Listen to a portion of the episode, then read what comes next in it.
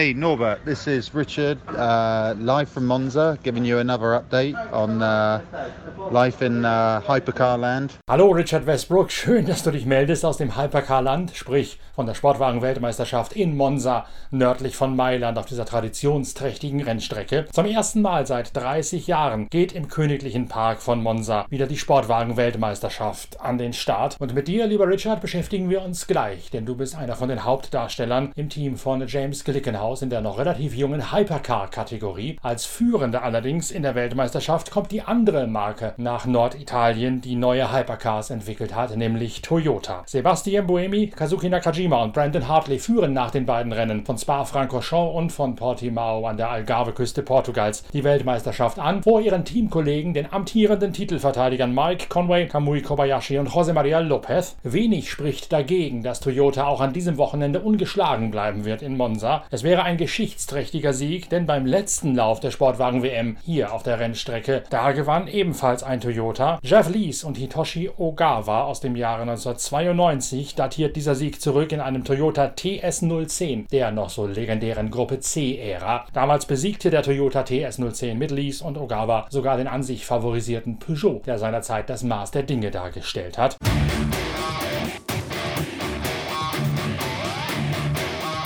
Diesen Toyota, den könnt ihr live erleben beim Gruppe C Comeback in diesem Jahr auf dem Hockenheimring. Dann nämlich, wenn am letzten Augustwochenende der Supercup dort selbst stattfinden wird. Da ist nicht nur ein pickepackevolles Feld von historischen Gruppe C-Rennwagen aus allen drei Generationen dieser goldenen Ära des Langstreckensports am Start, sondern auch eine spezielle Ausstellung geplant, bei der Toyota zugegen sein wird. Das Ganze bedingt natürlich, dass Zuschauer zugelassen werden auf die badische Rennstrecke. Daran arbeitet momentan der Veranstalter des Hockenheim Historik und des Gruppe C Supercups ganz intensiv, aber das finale Go vom Gesundheitsamt der zuständigen Gemeinde, das ist noch nicht erfolgt. Deswegen sind das alles momentan noch etwas vage Planungen rund um diesen Gruppe C Supercup auf dem Hockenheimring.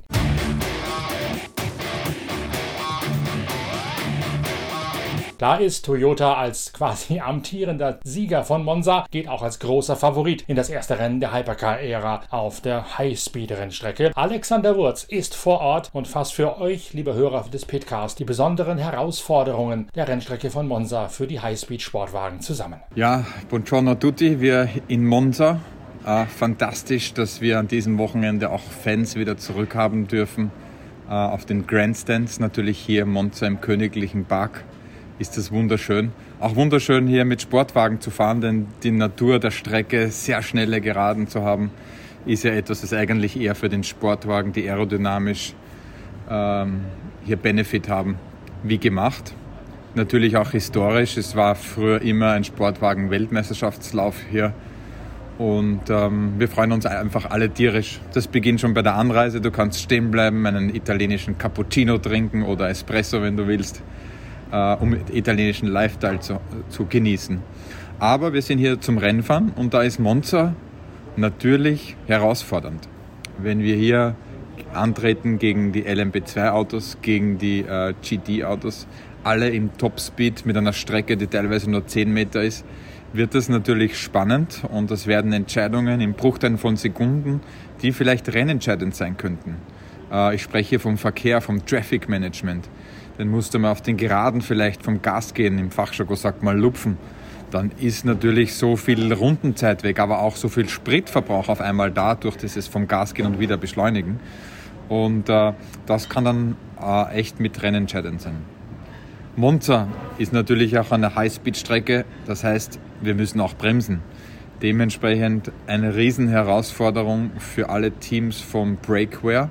Natürlich ist man das gewohnt auch von Le Mans, aber in unserem Fall mit dem Hybridsystem ähm, haben wir extra Anforderungen, denn wir haben längere Bremswege, wir haben dazu teilweise zu viel Energie, die wir aufladen. Und wenn die Batterie dann während des Bremsmanövers auf einmal voll ist, steigen wir um auf das konventionelle Bremssystem, das heißt die Bremsscheiben mit den Bremszangen in Carbon.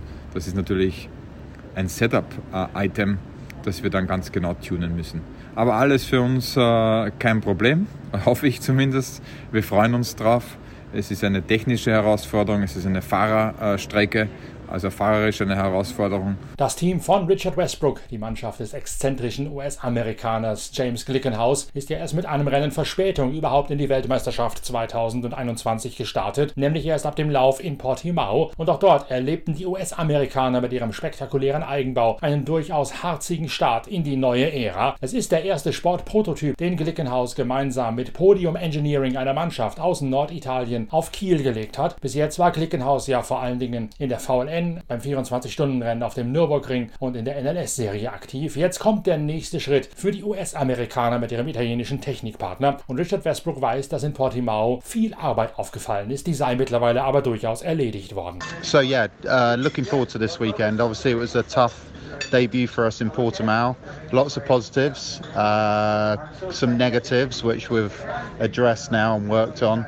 Um, for us, the difficult thing was keeping the tyre in the window at Portimao. When it was working, the tyre, uh, the car definitely showed some pace, as we proved in certain practice sessions and certain times in the race. But uh, we couldn't consistently keep the tyre in the window. So uh, we feel like we've got a lot more information now for Monza, um, and obviously Monza being long straight, I think it will just suit the hypercar more, particularly our car, which is um, more from the philosophy of less drag, uh, top top uh, top straight line speed. So, um, and it will give us a good pointer to how we are in Le Mans as well.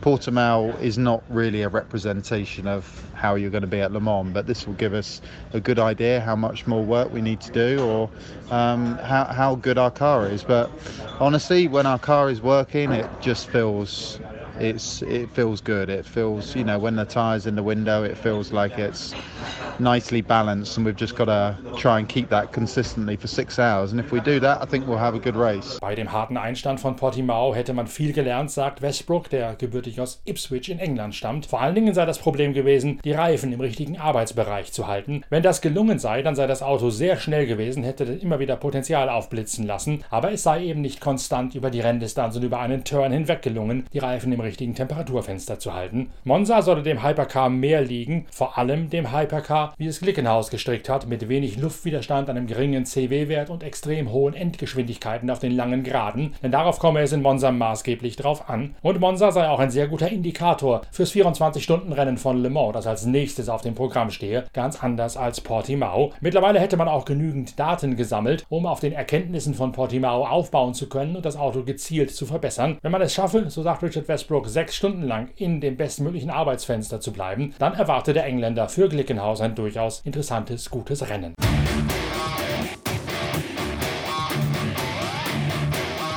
In der GTE-Wertung greift Porsche nach der WM-Tabellenführung. Die haben die Schwaben mit dem Porsche 911 GTE gerade erst verloren beim zweiten Durchgang in Portimao. Kevin Estra aus Frankreich und Neil Gianni aus dem Wartland in der Schweiz liegen auf Tabellenplatz 2. Der Eidgenosse reist mit hohen Erwartungen, aber auch gemischten Gefühlen nach Monza. Ja, Mon Monza, äh, Highspeed-Strecke.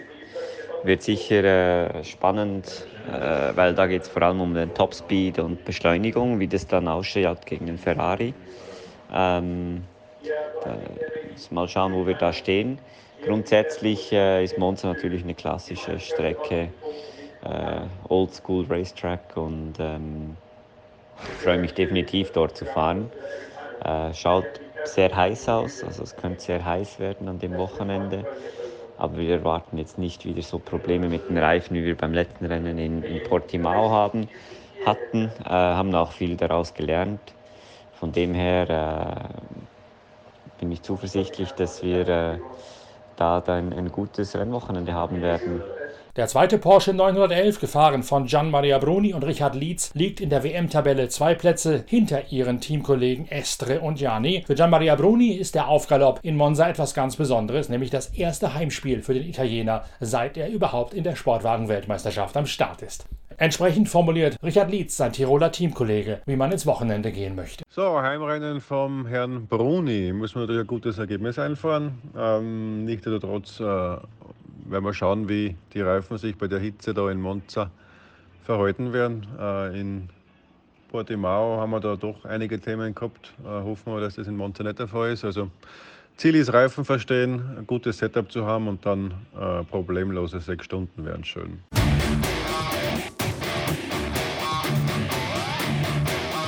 Das Sechs-Stunden-Rennen von Monza ist natürlich das alles beherrschende Thema an diesem Wochenende, aber es gibt auch noch den Formel 1 Grand Prix von Silverstone, bei dem wiederum Zuschauer zugelassen sein werden. Mit dem beschäftigen wir uns dann in einem Vorschau-Podcast, der bereits online steht, der große Talk zur Vorbereitung auf das Heimrennen von Lewis Hamilton, auf jenes Rennen, bei dem Lewis Hamilton unbedingt gewinnen muss, wenn er vermeiden möchte, dass Max Verstappen an der Spitze endgültig auf und davon ist. Mercedes spricht in allen Vorschauen von einem sehr verheißungsvollen, gar aufregenden Entwicklungs- und Upgrade-Paket, das man man an den Start bringen werde in Silverstone. Unsere Formel 1 Reporterin Inga Stracke, die die Königsklasse für die Zeitschrift Pitwalk begleitet und ich, Norbert Okenga, haben das ganze Thema schon einmal erörtert in einem großen Podcast vor dem Formel 1 Wochenende in Silverstone, wo alle Aspekte gecovert werden. Den hört ihr auf allen gängigen Podcatchern und findet ihn auf der Internetseite pitwalk.de und ansonsten werden wir euch im Laufe des Wochenendes natürlich mit regelmäßigen Updates aus dem Fahrerlager von Monza versorgen. Hier bei uns verpasst ihr nichts vom dritten Lauf der Sportwagen-Weltmeisterschaft in Norditalien. Bis dahin schön, dass ihr dabei gewesen seid. Empfehlt uns weiter. Danke fürs Reinhören. Euer Norbert Okenga.